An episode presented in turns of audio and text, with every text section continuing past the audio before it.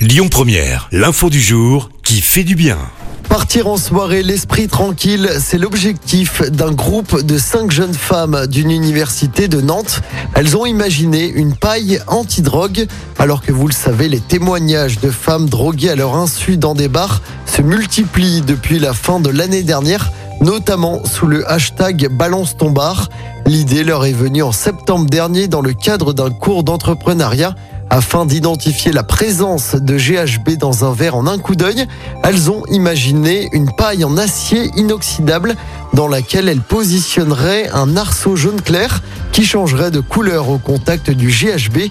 Elles travaillent actuellement avec un chimiste. Les cinq étudiantes ignorent encore si elles vont aller jusqu'à créer un prototype de leur paille en vue de la commercialiser.